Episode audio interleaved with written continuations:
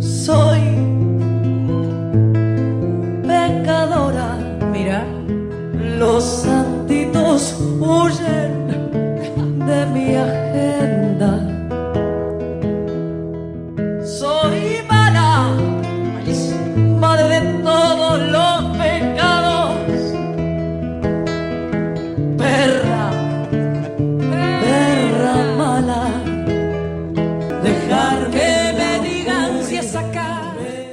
partir de este momento, Ivana Silva, y Estela Fraquelli, seremos pecadoras de alma. Porque no doy, no damos marcha atrás.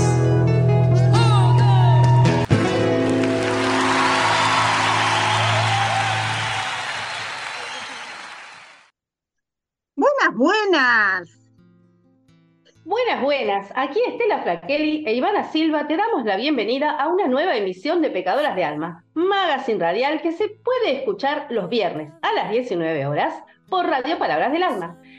Y que FM Tincunaco 107.3, la radio comunitaria de José Cepaz, tiene la generosidad de repetir los jueves, atención porque hemos cambiado, hemos adelantado una hora. Los jueves a las 14. A partir de la semana pasada, recordad que vamos los jueves a las 2 de la tarde. Genial. Y si por alguna casualidad te olvidaste, también estamos en podcast, en Spotify, así que ahí podés volvernos a escuchar o escucharnos porque no pudiste.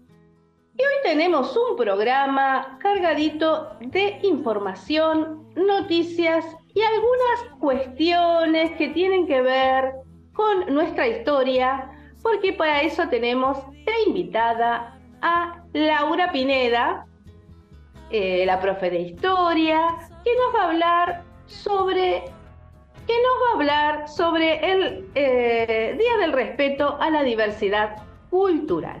Hemos traído música hoy, una música medio eh, rara para nuestro programa, porque en general no pasamos ni hip hop, ni rap, ni nada de eso. Eh, no es nuestro, nuestra música preferida. Pero hoy traemos justamente eh, a los inicios del hip hop, por lo menos femenino, acá en Argentina y en América Latina, con este grupo que surgió a mediados de los 90 llamado Actitud María Marta. Y junto con Actitud María Marta traemos a, una de sus fundadoras, que es Malena D'Alessio. Les cuento, como les decía que a mediados de los 90 surge Actitud María Marta y trae como un, un aire nuevo a la, a la, escena de la música eh, nacional. Eh, Malena D'Alessio supo desde muy chiquita, una de sus fundadoras, les dije, ¿no? Supo desde muy chiquita que en 1977 a su papá, José Luis D'Alessio, apodado el Bebe, lo habían asesinado los militares. Esa fue la respuesta que le dio su mamá la primera vez que Malena le preguntó por su papá. Siempre está apretado, cara contraída, todo atrancado por la sangre endurecida que oculta tras tu cara que parece apagada. Las llamas del tormento que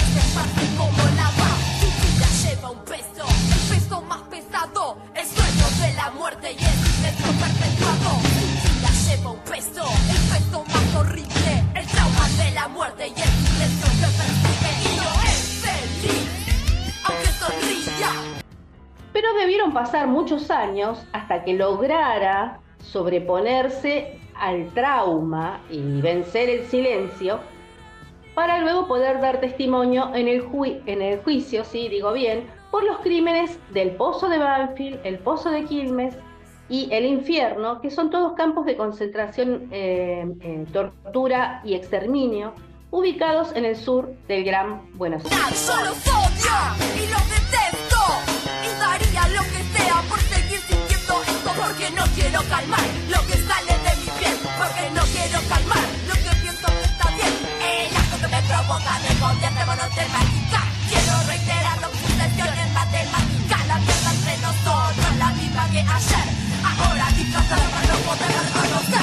La tortura a un ser querido se ha prolongado en mí.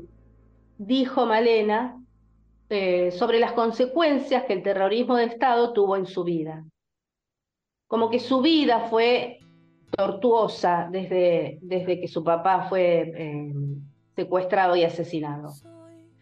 A Malena no le fue fácil dar testimonio sentada frente al tribunal, porque de hecho postergó ese momento varias veces, hasta que finalmente tomó suficiente coraje y bueno, pudo vencer este miedo a, no, a que no le salieran las palabras, a no poder hablar.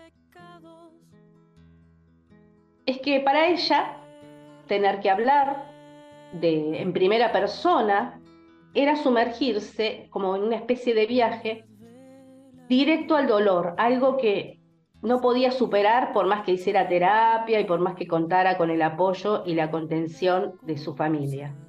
Su historia familiar, en definitiva, es la historia del genocidio en Argentina.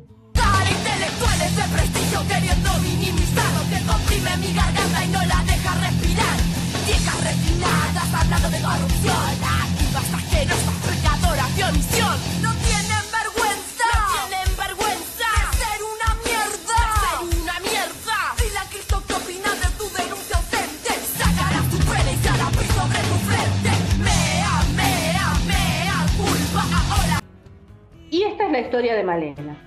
El 27 de enero de 1977, Alfredo D'Alessio, tío de Malena, hermano de su papá, tenía una cita de la que iba a obtener los pasaportes necesarios para que el bebé D'Alessio y Malena pudieran salir del país. En esta época Malena tenía dos años aproximadamente. La cita estaba envenenada, como se decía, como se dice, ¿no? O sea, eh, eh, los militares ya sabían que se iba a producir esa cita y los estaban esperando.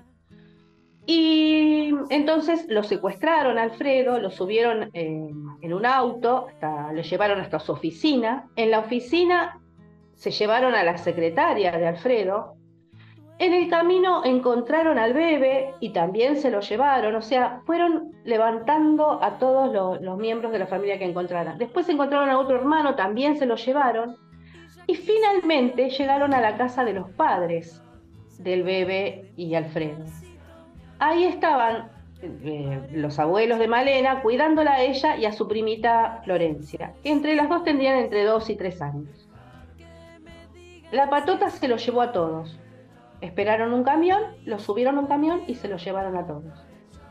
Años después, Alfredo le contó a Malena que su papá, cuando la subieron al, camión, la agarró en brazos, le dio un beso. Ella esto lo toma como una despedida que hizo su papá con ella. Por supuesto no se acuerda porque era muy pequeña, ¿no? El primer destino que tuvieron todos los, secuestrados, incluidas las dos nenas, las dos bebitas, eh, dice Malena que fue un lugar cerca del río. Allí dejaron durante eh, casi un día a los abuelos y a las nenas. Bueno, el, secuestro concretamente fue un secuestro familiar. Eh, primero los agarraron a mi papá y a mi tío y y nos llevaron a todos en verdad. Mi abuela me contaba que nos llevaron en un auto y que ellos les taparon los ojos y que el tipo que manejaba el auto le decía a mi abuela, si las nenas preguntan, dígale que estamos jugando al gallito ciego. Y siempre me quedó la perversidad de esa escena muy marcada, ¿no? A los abuelos y a las nenas los largaron al día siguiente cerca de Plaza de Mayo. A Bebe y a sus dos hermanos, Jorge y Alfredo, los llevaron al pozo de Quilmes. Allí, los dos tíos salieron con vida, o sea, Alfredo y Jorge. Eh, Bebe fue visto encerrado en un calabozo, muy golpeado y nunca más apareció.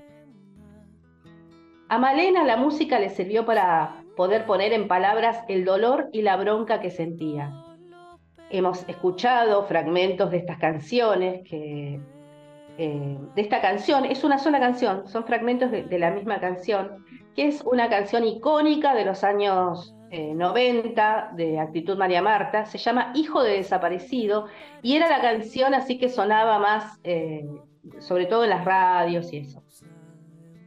Y por las que más se lo conocí, se, las, se los conocía, ¿no? al grupo. Les decía que la música le sirvió para poder poner en palabras el dolor y la bronca que sentía, que era mucha, se, nota a través de las letras, ¿no? esto de hijo de desaparecido, sangre seca, coagulada, es, como, como ella se sentía.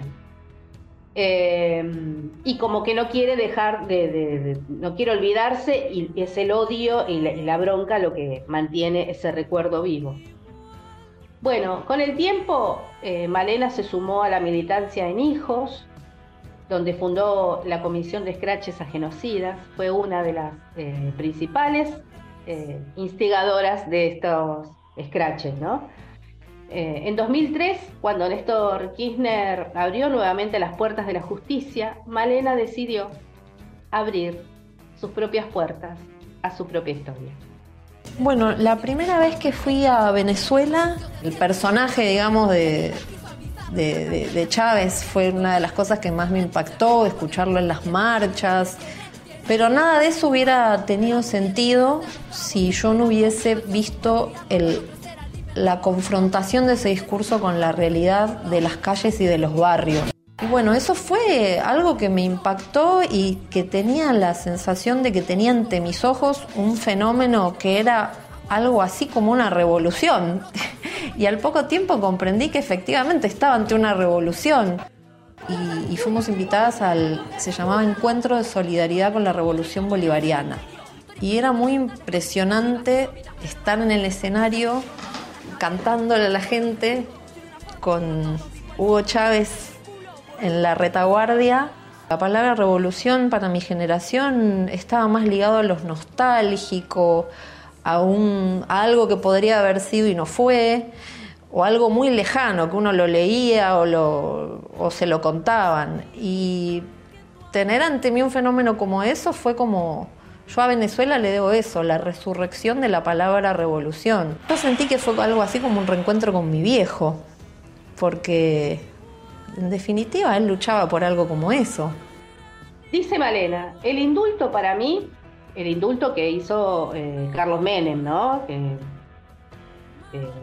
indultó a los eh, militares que habían sido detenidos por las leyes de punto final y obediencia de vida.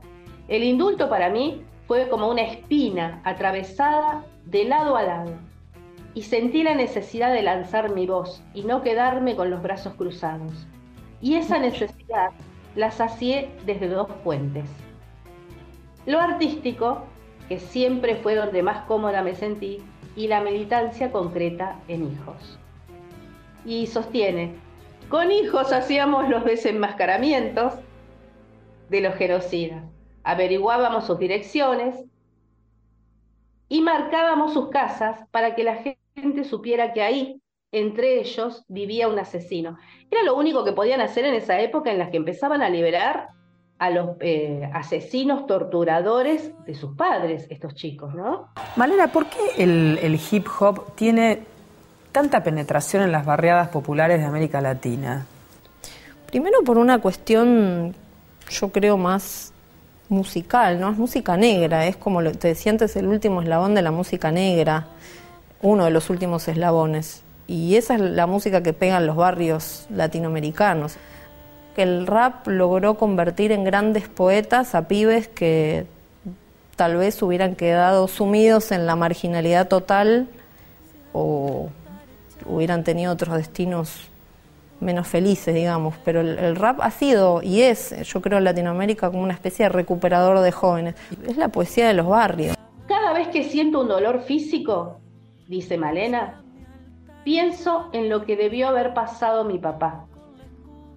Y el no saber, el imaginar cómo sufrió mi papá, es una tortura extendida para mí. Es algo que no había compartido nunca con nadie. Eso fue lo que Malena compartió eh, cuando dio testimonio, ¿no? Y eso era lo que le costaba tanto. ella contaba que cada vez que ella se, golpeaba cuando era chica o se lastimaba con algo, no podía dejar de pensar que si a ella eso le dolía, cuánto le habría dolido la tortura a su padre. Vivir así toda la vida es una cosa terrible, ¿no? La verdad que sí, es, es oh, No se entienden las letras, las letras de, de las canciones. Yo me acuerdo que era una época en la que decíamos, ay, estas chicas mal habladas, porque por ahí uno no entendía mucho lo que pasaba en el mundo, ¿no? O lo entendía como podía. Eh, y no era que las chicas eran mal habladas, era toda esa bronca que tenían contenida. Es una gran consecuencia que el secuestro de mi papá había tenido en mi vida, decía Malena. Porque en realidad la pregunta que le habían hecho los del tribunal era, bueno, eh, cómo le había afectado a ella la, la desaparición de su padre, si al final había crecido igual y había tenido familia igual, estaba con sus abuelos, con su madre. Claro. Malena es combativa, respetuosa y tolerante, sin pelos en la lengua, incluso hoy que ya está cerca de los 50. Y con el verbo firme, rapea letras que denuncian, pero que también creen que puede haber un mundo mejor.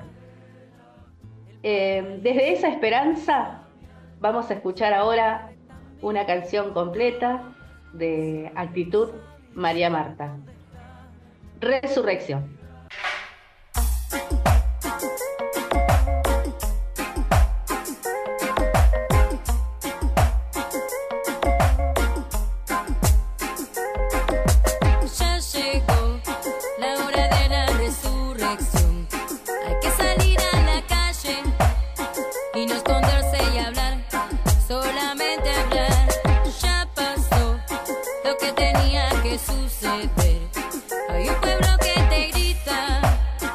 Vas a tener que escuchar, que escuchar. Ay, ay, ay. Me dirijo a toda mi gente, a la comunidad de mi nación. Porque hay algo que mi gente está causando desazón. Por eso es de suma importancia y urgencia solucionarlo. Porque así toda mi gente resulta que sola se está destrozando. Los tiempos que estamos pasando son tan duros y malignos. Que el alma de toda mi gente se está enfrentando a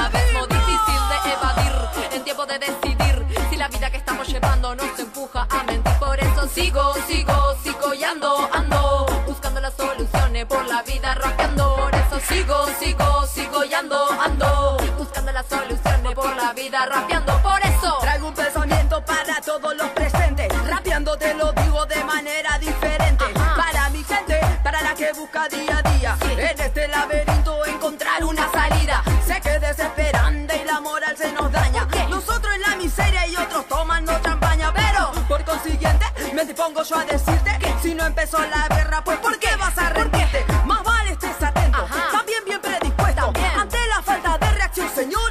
Yo protesto. No sea tan necio, no busque más pretexto. Rimando y ragamufiando es que yo sigo con esto. Ay, el miedo que persigue nos quiere paralizar. Busquemos soluciones para que no vaya a pasar. Quedarnos vegetando sin por nada reaccionar.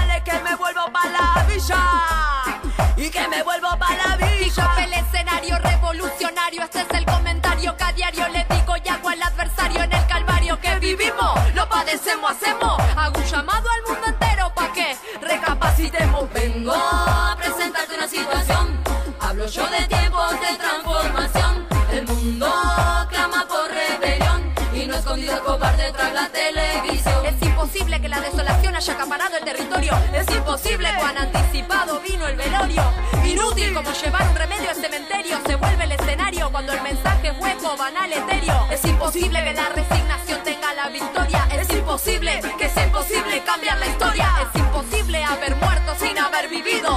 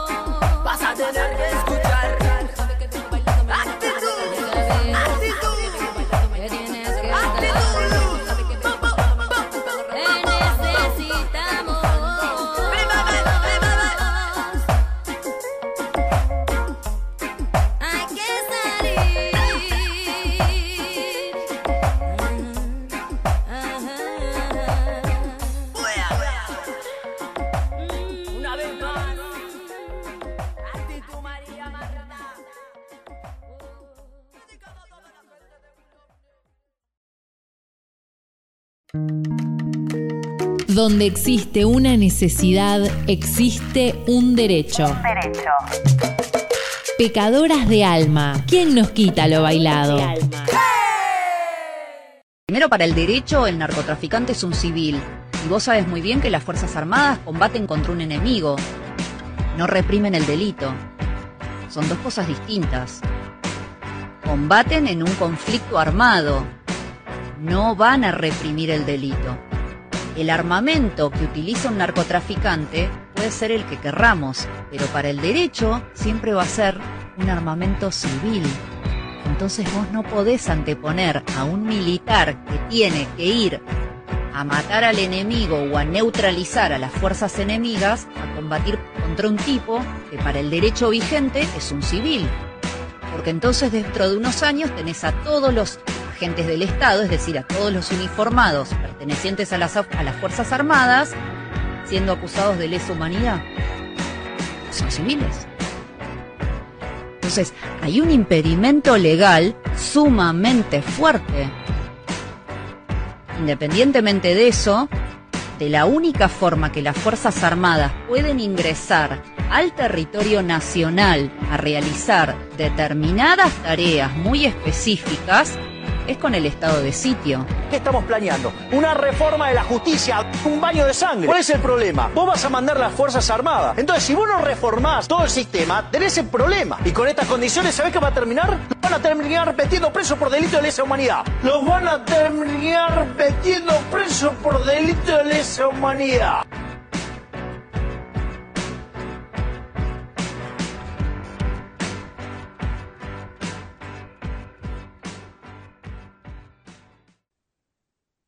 Estas voces estuvimos escuchando y que decían lo que decían, son voces que esperemos que no, pero que este 19 de noviembre por ahí nos pueden llegar a gobernar.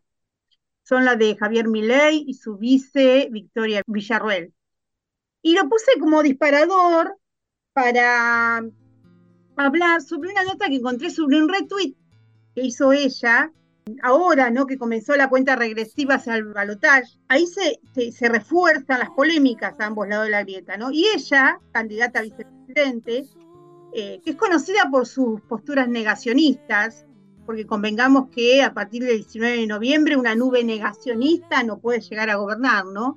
Y ante la última, este negacionismo que tiene ella ante la última dictadura, calificó de terrorista a la película de cine nacional Argentina 1985. Esto lo hizo a través de la plataforma digital X, ¿no? la que antes conocíamos como Twitter. Y la candidata a vicepresidenta de La Libertad Avanza reportó en su cuenta oficial de la red social, de esa red social, una grave acusación hacia el film que narra el juicio a los responsables de la dictadura cívico-militar en Argentina. La publicación compartió la compañera de fórmula de Miley se produjo luego de que el director de Derechos Humanos y Derecho Internacional del Gobierno Nacional, que había sido detenido por la Junta Militar, Eduardo Josami, estableciera que los, los cadetes del Colegio Militar se encuentran en la obligatoriedad de ver la producción cinematográfica que cuenta este trágico periodo de la historia del país. En, en la semana eh, el film se, se,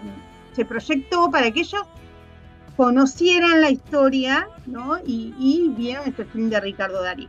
Pero este perfil negacionista de Victoria eh, Villarruel, ella cuando asumió la banca, capaz que muchos se acuerdan, capaz que nadie no lo vieron, pero ella cuando asumió su banca dejó de entrada fue una declaración de principios al jurar enunció por las víctimas del terrorismo de Estado, sí juro. Y ahí en más, su accionar ha estado caracterizado por expresiones sumamente controversiales y argumentos promilitares.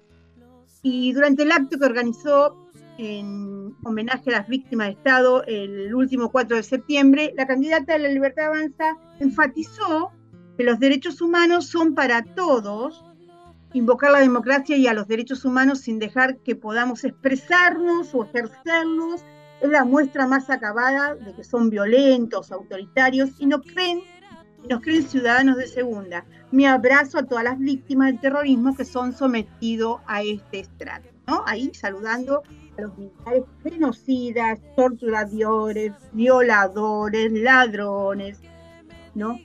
Y hace poco, eh, más o menos un mes, durante una entrevista concedida por La Nación Más, Victoria Villarruel atacó a las madres de Plaza de Mayo y disparó, no me vengan a decir que su hijo es una paloma blanca, le dijo a Estela de Carlos, si, si se integraba a una organización armada. Así cuestionaba el accionar de las organizaciones de los 70 eh, y eh, luego mostró a cámara el libro de su autoría, los llaman joven idealistas, señaló que las declaraciones de Videla y de otros terroristas montoneros y de personas que fueron condenadas por lesa humanidad están en ese libro.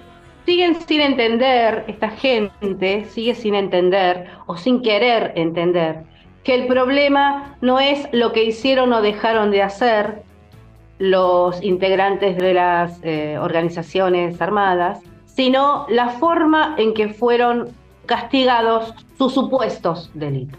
¿sí? Ahí, ahí tenemos una ausencia de la, de, de la justicia de parte del Estado. Entonces el Estado no se puede hacer el chancho rengo, disculpen la, la, la expresión, la metáfora. Claro. eh, no, se, no se pueden hacer los distraídos. El, el, Estado tiene que obrar con toda rectitud.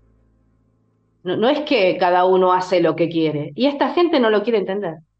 No, no, no, no. De hecho, eh, lo, lo, lo, de estar sujeto a derecho, eso no lo entienden, ¿eh? La verdad que eso no lo entienden. Este, y es una mujer que tiene 48 años, tampoco que nació ayer, ¿eh? Eh, a ver, la, también era chiquita cuando estaba la dictadura. También ella es, pa es, padre de un militar, nieta de un militar. De hecho, las hijas desobedientes, los genocidios de dictadura, ese grupo que se armó cuando se hizo el 2 por 1 eh, ellos lo tratan de la hija obediente de los militares. Eh, yo, a mí, yo creo, a ver, esta es una apreciación personal que voy a hacer, que que creo que es así igual, ¿eh? Ella eh, eh, busca a mi ley para armar esta fórmula porque vio que de ahí ella podía sacar, ¿no? Principalmente para estar en el Ministerio de Seguridad y poder de esa manera eh, quitarle las penas a los las penas a, los militares están juzgados, ¿no? A los que quedan, porque para mí tiene que ver eso. Y la verdad que yo le diría a Victoria Bellarruel, eh, ¿cómo van a ser juzgados eh, los, los que ella dice tirabombas o lo como le dice ella, si fueran muertos? ¿A quién van a juzgar? Si los mataron. A ver, no están, desaparecieron. ¿Cómo van a hacer para jugar a alguien que no está? Ellos están, porque son los que dispararon. A ver, yo creo que en esto y lo traje a colación porque estamos por entrar en un periodo de la historia capaz que negro nuevamente y que la verdad que me da mucho miedo pensar qué va a pasar ese 17 19 de noviembre. Y bueno, la verdad que me dio un poco de tranquilidad ver que el pueblo, a pesar de todo, con esto no juega. Pero sabemos que hay una parte de la población que sí, que es violenta, que es promilitar, que... y sabemos que hay mucho pero bueno. De ninguna manera el Estado puede emplear métodos de tortura, eh, puede robar, y esto está probadísimo, puede robar bienes a la población, porque a los secuestrados, a muchos de los secuestrados les robaban las casas, les robaban sus muebles, sus vehículos, su dinero, los hacían firmar eh, cuentas bancarias. Les transferían Además sus de empresas, les transferían Ahí sus está. empresas, como el papel prensa. A ver, ¿por qué lo tiene Mañeto el papel prensa? ¿Cómo Bueno. firmó? Claro. Además de robar hijos, de robar niños, de robar bebés, el Estado no puede hacer eso, no debe, no podemos, no podemos permitir que nunca más pase eso. Y esta gente no solo no lo quiere entender, sino que no, no, no le interesa entenderlo. Lo único que quieren es seguir eh, con su metodología violenta y asesina. No, eh, tenemos que estar muy alerta con todo esto porque es como vos decís, seguramente su, intención de, hija obediente de- del genocidio, de la dictadura, eh, es, y de, yo diría de cerebro lavado, ¿no? Porque le han lavado el cerebro, eh, es hacer que es- esto termine siendo legal. Al final vamos a tener que, como ciudadanos, eh, indemnizarlos nosotros a ellos, después que, Claro. que torturaron, parecieron gente. Bueno, ¿sabes que Malena D'Alessio eh, grabó discos y canciones sola, más allá de Actitud María Marta, que, bueno, se separaron en un tiempo, después volvieron a juntarse, pero después se separaron definitivamente. Y ella siguió cantando con otros intérpretes, incluso cantaba canciones, eh, a pesar de que ella dice que no tiene buena voz y que no le gusta mucho cantar porque no, no- tiene potencia, no sé qué. Bueno, hizo algunas versiones de canciones que nosotros conocemos. Por ejemplo, la que vamos a escuchar ahora, que es una hermosísima versión de la canción de Calle 13 Latinoamérica, en la voz de Malena D'Alessio.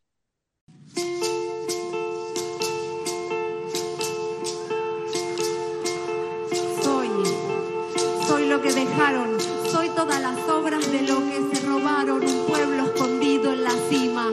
Mi piel es de cuero, por eso aguanta cualquier clima.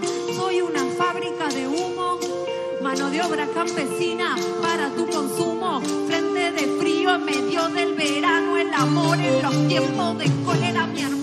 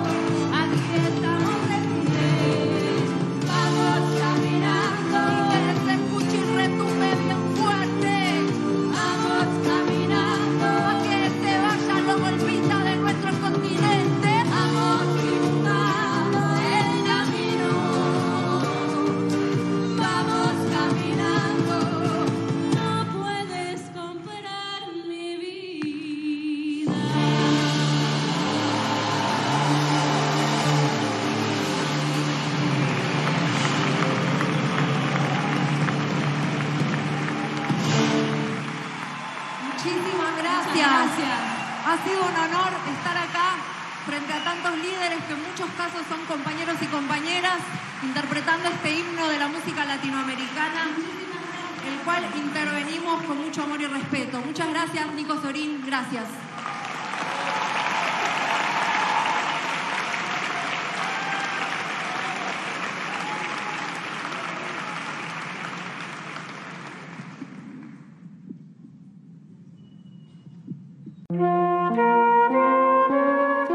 Cantamos sin miedo, pedimos justicia. Pedimos justicia. Queremos vivas, otro feminicidio en las noticias. Queremos vivas. Que resuene fuerte. Nos queremos vivas. Pecadoras de alma. No daremos paso hasta que haya justicia. de, de escuchar de Latinoamérica y qué canción potente, ¿no? Qué bien, qué bien hecha que está. Ahora, en este bloque viene nuestra querida colaboradora, columnista. Ella, vos le propones, ¿no querés hacer una columna sobre esto?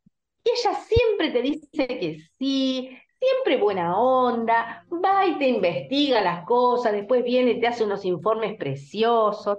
Así que le damos la bienvenida con mucho cariño a nuestra querida Laura Pineda, que hoy nos va a hablar de, em, de lo que antes era el Día de la Raza. ¿Podés creer que tenía ese nombre? Hola Laura. Hola, buenas tardes, mis queridas pecadoras. ¿Cuántos elogios he recibido? Ay, así, no sé, ahora me pongo nerviosa con todo lo que tengo que contar. Bueno, eh, exactamente, les vengo a contar, les vengo a hablar un poquito de eh, lo que antes se llamaba el Día de la Raza y que por suerte ahora se llama Día del Respeto a la Diversidad Cultural.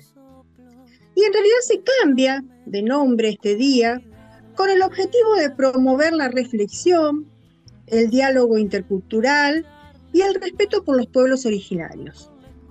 Eh, este cambio de nombre se produce en 2010, bajo el gobierno de Cristina Kirchner. Eh, y el objetivo que tenía este cambio de nombre era mm, transitar un camino hacia la inclusión, hacia el respeto y la coherencia con lo estipulado, ese de acuerdo con lo estipulado en la Constitución Nacional sobre los tratados internacionales y diversas declaraciones de derechos humanos. El INAI, que es el Instituto Nacional de Asuntos Indígenas, reafirma en esta fecha el compromiso en seguir trabajando en la promoción y protección de derechos de los pueblos originarios, a través de políticas públicas que garanticen el desarrollo eh, y la preservación de las identidades culturales. Como dijimos, hasta, hasta 2010, eh, este día era llamado el Día de la Raza y se recordaba la llegada de Colón y la corona española a América. Se modifica queriendo destacar y rememorar las muertes de los pueblos originarios, de los, de los integrantes de los pueblos originarios, y dejando atrás la conmemora- conmemoración de la famosa conquista de América, dando cierto valor a la inmensa variedad de culturas que brindan su aporte a la construcción de la verdadera identidad nacional y latinoamericana. El cambio, este cambio de, de nombre, también tuvo que ver con terminar con el concepto de división de la humanidad en razas, ya que de esa manera solo se conservaba una idea sociocultural y política errónea y peyorativa, y solo reivindicaba el racismo. Además, se le daba cierto valor, un valor extra, diría yo, eh, a la cultura eu- europea, todo lo que fuera europeo, dejando de lado la enorme diversidad cultural de los pueblos originarios y también de lo afrodescendiente. ¿sí? Recordemos que también hay afrodescendientes eran los esclavos, ¿sí? que iban a cazar a África y que eran una mercancía vendida luego luego en América. Todos estos, esta diversidad cultural fue aportando y sigue aportando y construyendo la verdadera identidad, identidad nacional. Eh, recordemos que hubo campañas, conquistas, corrimiento de fronteras, hubo presidentes, gobernadores, Rosas, Roca, que aportaron a, este, a, todo esto, a este corrimiento de la frontera, a esta necesidad de recuperar tierras. Cuando el país ya empezaba a tener una posibilidad, una mirada hacia ser un país agroexportador. Se necesitaban tierras. Se encontraron esas tierras y se exterminó a quienes, a los pueblos originarios que las habitaban. Se los hacía caminar muchísimas, muchísimas leguas, eh, morían en el camino. Los que sobrevivían, sobre todo las mujeres, quedaron re reducidas a la, a la servidumbre prácticamente. Y se hablaba tanto de eso, ¿no? De la importancia de esa conquista del desierto. ¿De qué desierto estamos hablando? Si no había desierto. Eran todos lugares, eran tierras ocupadas por los pueblos originarios. Tanto es así lo que vos estás diciendo, Laura, que hasta hubo recientemente, en los últimos años, un presidente que se dio el lujo de pedirle disculpas al rey de España por, eh, por no haber agachado más la cabeza durante la conquista. o sea, fíjate el nivel de locura, ¿no? Del, el nivel de, de despropósito que han tenido algunos gobiernos eh, en cuanto a, la defensa de la soberanía. Sí, tal cual, ¿no? Esa, esta cuestión de eh, que siempre lo, de afuera es mejor y que parece que teníamos que agradecerle esto, ¿no? De, que llegaron. Qué suerte, por fin llegaron, ¿no? Nos salvaron. No salvaron nada, en realidad, ¿no? Y otra cuestión importante, otro punto que me parece para, para destacar, eh, en referencia a este valor extra, ¿no? A, a, la cultura europea en ese momento, fue también esta promoción que hizo Sarmiento durante su gobierno, eh, como, eh, digamos, a él no le gustaba para nada todos estos indígenas que habían quedado dando vuelta, todas estas comunidades que habían quedado, estos pueblos, que había el rezago lo que quedó de ellos, y creyó conveniente, eh, como les decía, promover, impulsar la llegada de europeos. Entonces él pensaba que había que mejorar la raza.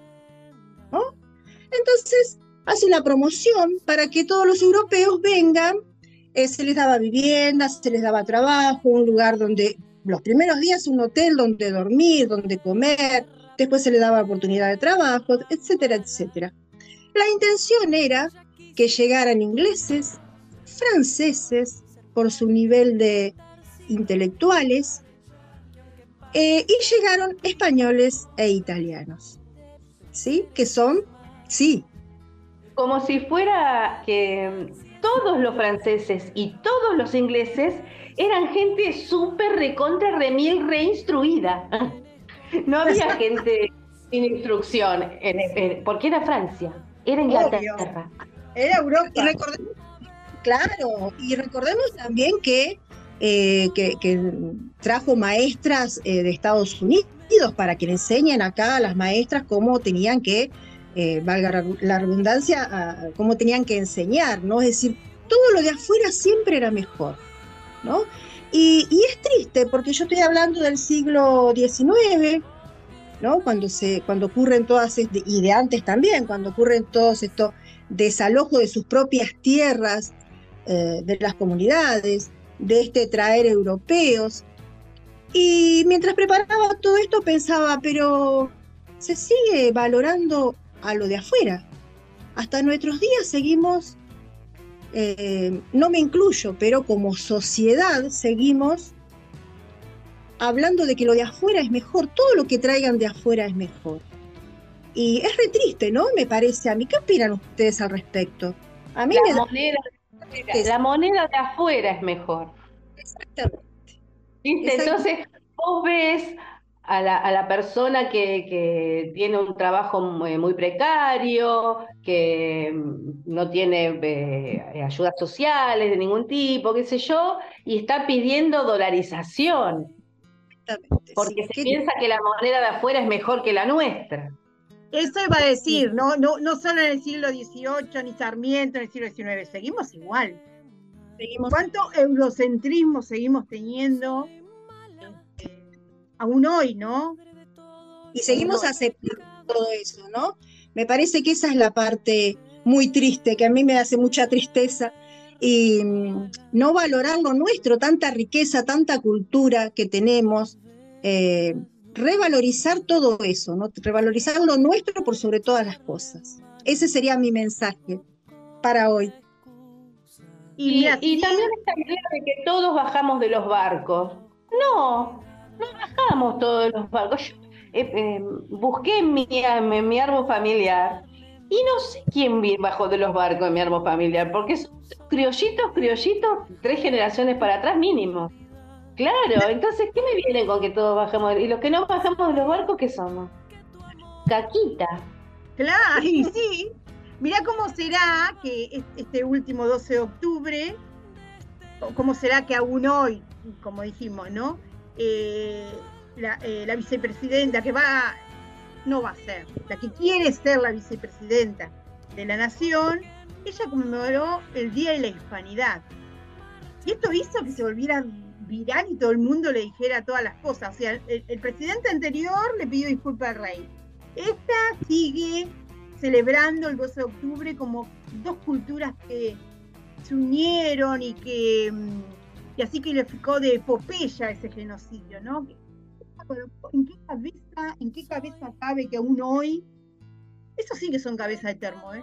¿Qué lo tiró? Fíjate que la semana pasada estuvieron los reyes de Holanda, de los Países Bajos ahora, eh, Máxima y no sé cómo se llama el consorte, rey, eh, en Sudáfrica, con todo el desastre que hicieron los Boers en, Sudá- en Sudáfrica, el desastre eh, racista, ¿no?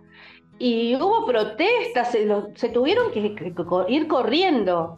Hay videos que se la ve a Máxima asustada porque los eh, que la cuidaban no daban abasto para, para que ella no, la gente enfurecida no se le tirara encima.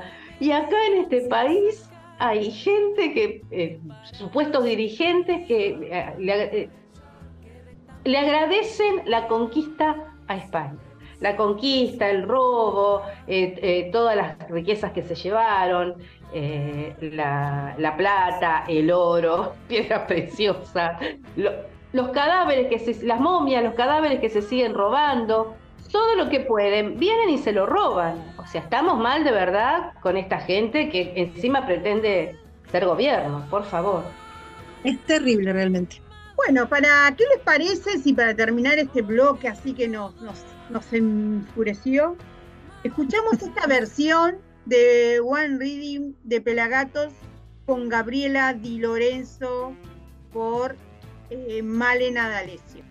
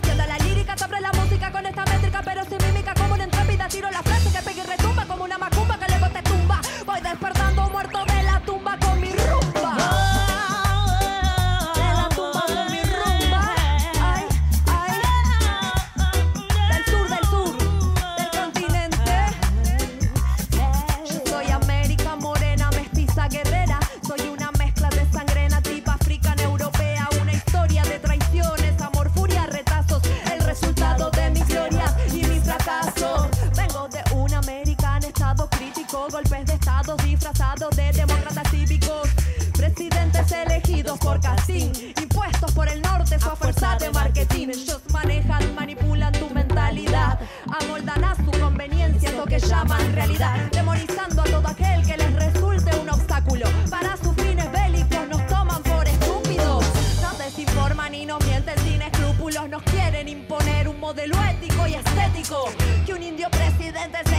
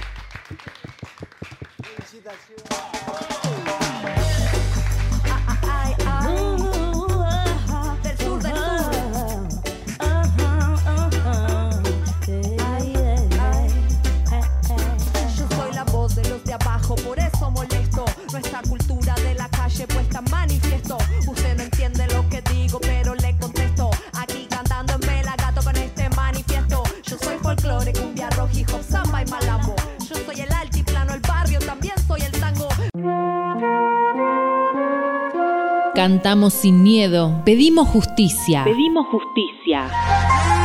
No daremos paz hasta que haya justicia. Que resuene fuerte. Nos queremos vivas. Pecadoras de alma. No daremos paz hasta que haya justicia. Te cuento que hay una eh, propuesta innovadora de parte de una empresa que se llama Etimo Biomateriales.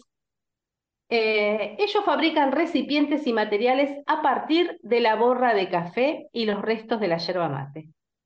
La directora de Etimo, eh, Camila Castro, nos explica que su objetivo es reducir los vasos plásticos de un solo uso, estos que te dan el cafecito para llevar, y que terminan en la basura.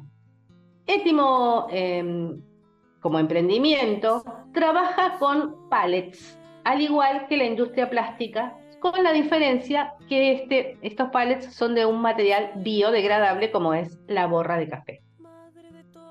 Cuando tomamos un café, solo el 1% llega a la taza. El 1% del café. El 99% restante se desecha. Además, una cafetería promedio, en Buenos Aires, por ejemplo, descarta alrededor de 5 kilos de borra de café por día y más de 100 vasos descartables. La idea es que se toma la borra de café, se pone dentro de una matriz y por presión y calor se forman unos vasos búsquenlos, eh, busquen las imágenes, que son eh, hermosas las tacitas que hacen con la borra de café. Y es realmente biodegradable esto y, y además cuida el medio ambiente, dejamos de consumir ya sea papel para los vasos o plástico, que es peor. Bueno, así que es un muy buen emprendimiento. No es que sea una cosa muy original, esto ya se hace en el mundo. En- incluso me parece que en Colombia he leído alguna vez hasta plástico para, para las, las bases de las zapatillas, las hojotas, se hace con la borra del café. Mirá. Bueno, pero es un emprendimiento que está creciendo, así que estamos muy contentos con esto y apoyamos ese, ese emprendimiento. Les voy a contar algo, que una noticia que estuve leyendo el otro día. Parece que en 1800, vieron que recién estuvimos hablando, estuvo hablando Laura de, del Día del Respeto por la Diversidad Cultural, de, de lo que significa eso, eh, hablamos de, pueblos sometidos y, robados y esquilmados, bueno, y el eurocentrismo y todo eso. En 1886, o sea, en el siglo XIX, fines del siglo XIX, sucedió lo el llamado secuestro del pueblo Ayé, que era un pueblo eh, paraguayo, de la región de Paraguay. Bueno, en la historia de, la chica que después llamaron Damiana, eh, es una historia de genocidio, expropiación, racismo contra pueblos originarios. Hubo un día, el día de San Damián, en el que sucedieron en los bosques de Sandoa, en Paraguay, eh, eh, esta, una invasión y bueno, el pueblo Ayé fue eh, diezmado y tomaron algunos prisioneros, entre ellos a una nena llamada Krishi, creo que se dice Krishi o Krigi, la verdad que no sé hablar Ayé, pido disculpas por eso. Que ellos después, lo- los invasores, la, como era el día de San Damián, la bautizaron Damiana, porque se creían con el derecho de sacarle la identidad y el nombre a cualquiera que ellos conquistaran muy primitiva esa actitud, ¿no?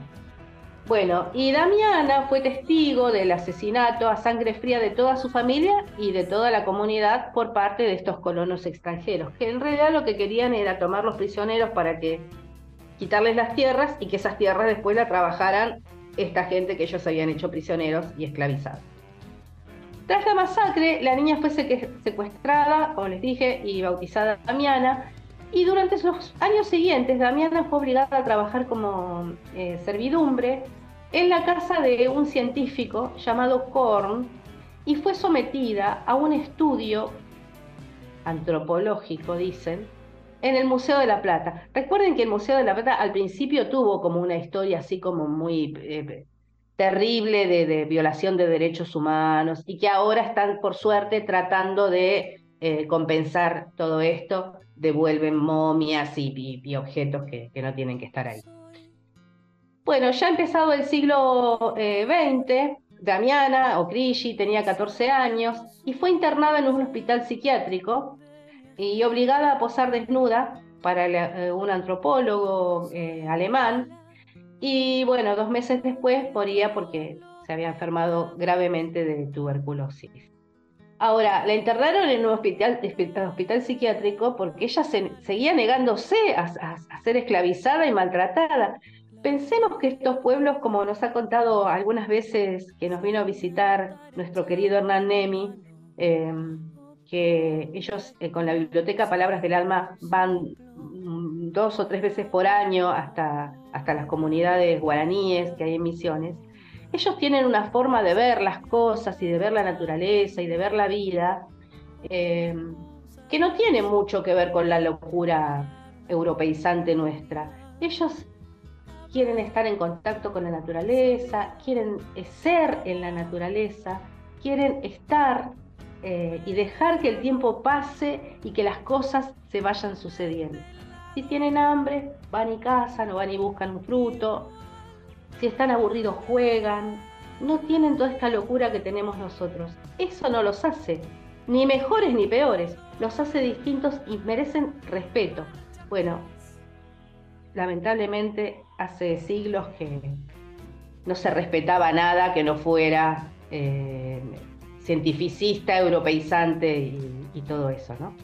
Una vez que falleció, Krigi, el cuerpo fue desmembrado, decapitado, el esqueleto fue descarnado para ser exhibido en el Museo de la Plata y su cabeza y cuero cabelludo fueron enviados al Museo de Berlín para exhibición estudio.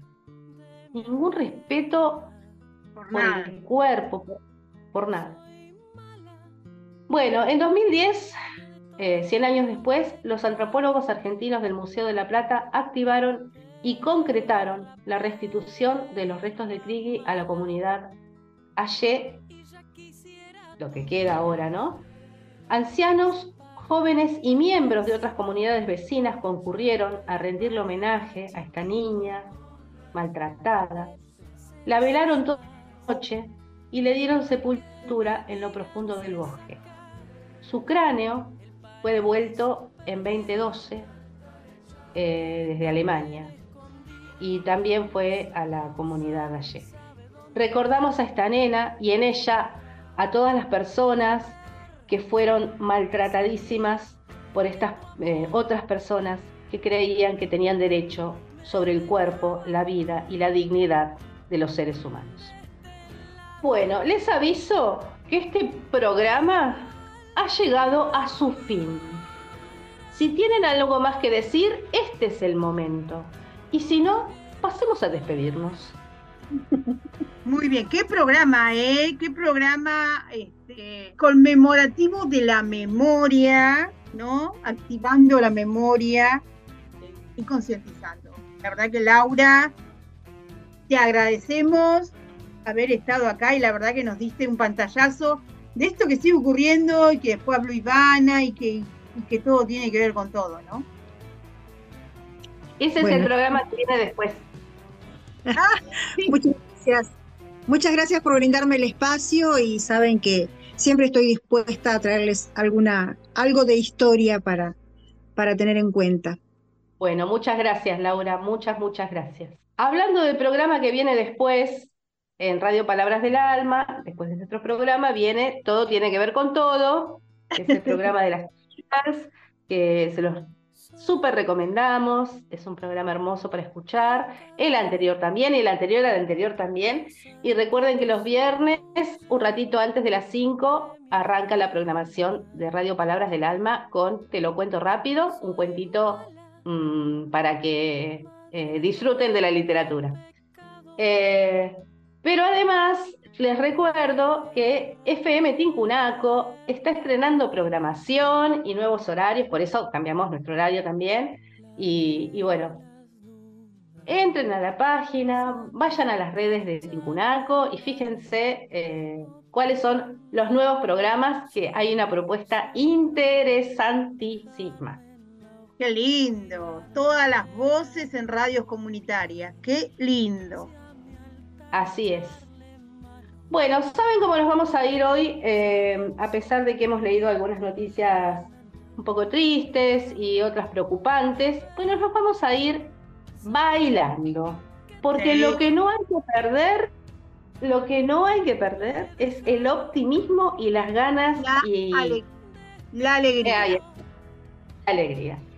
Y la esperanza de que las cosas siempre pueden mejorar. Así que nos vamos a ir bailando un cumbión que Malena D'Alessio canta junto a la Delio Valdés. Ah, y antes les quiero contar algo. No lo pasamos porque la canción era muy larga y era un poco eh, trágica y no sé, no- nos daba como muy violenta, ¿no? Pero eh, Malena D'Alessio, esta hermosa persona de la que estuvimos hablando hoy, fue la primera mujer que grabó con falta y resto. Recuerden que nos estuvimos quejando de que la murga uruguaya no había mujeres, y menos en falta y resto, que era tradicionalmente una murga machista terriblemente, que decían, nosotros no tenemos, no necesitamos mujeres acá, ¿no? Bueno, Malena rapeó con la falta y resto eh, varias veces, fue a Uruguay, vinieron para acá, así que ella logró el milagro. Y ahora, como les decía, nos vamos bailando el cumbión de Malena D'Alessio con la de Leo Valdés. Muchas gracias, Laura. Hasta la próxima. Y adiós, Estela. Hasta la próxima. Señoras y señores, canta para todos ustedes, Malena D'Alessio. Somos la risa liberadora de dolores. Somos los callos en la mano repicando los tambores. Raca, taca, retumba la herencia. De generación en generación. Somos la brisa, somos la calma. Somos la música acústica, rústica, mandrica. Somos la ira, somos el calor. Somos los escoltas de la luna, los hijos del sol. Los que exigimos y no mendigamos. Somos las plazas que nos abrazan cuando las llenamos. Los condenados de esta eterna guerra. Somos los pueblos expulsados de su propia tierra. Los que seguimos a pesar del daño. Los que venimos resistiendo hace 500 años. La voz oculta que nunca sale en los diarios. Esa cultura que va brotando desde los barrios. Somos el hip hop, somos la cumbia, somos el reggae, el tango, la rumba. Somos la murga, presente y no nos para ni la bala de un presidente. Vamos a bailar esta cumbia con madera. Conmigo, Vamos a bailar esta cumbia con madera. con la Belio, Vamos a bailar esta cumbia con madera. como dice. Vamos a bailar esta cumbia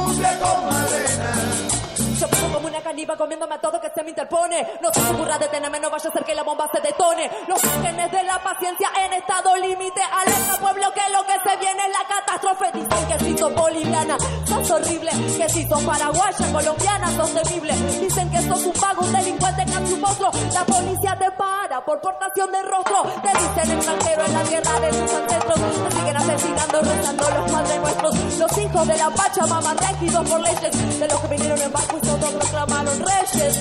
Si sos gordita, si sos morena, si sos mestiza, chinada y rellena. Son la más linda, este es el comentario. Bailamos la cumbia hasta que amanezca en el barrio. Vamos a bailar Como dice, esta cumbia con madera. ay, conmigo, Vamos a bailar esta cumbia con madera. con la. Vamos a bailar Ay, ay, esta ay. cumbia con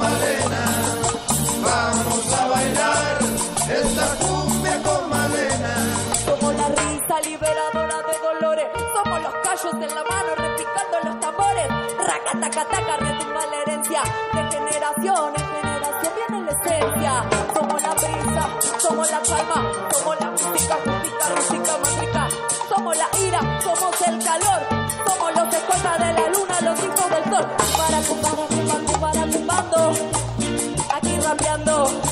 Cumbara, cumbara, directo desde la esquina.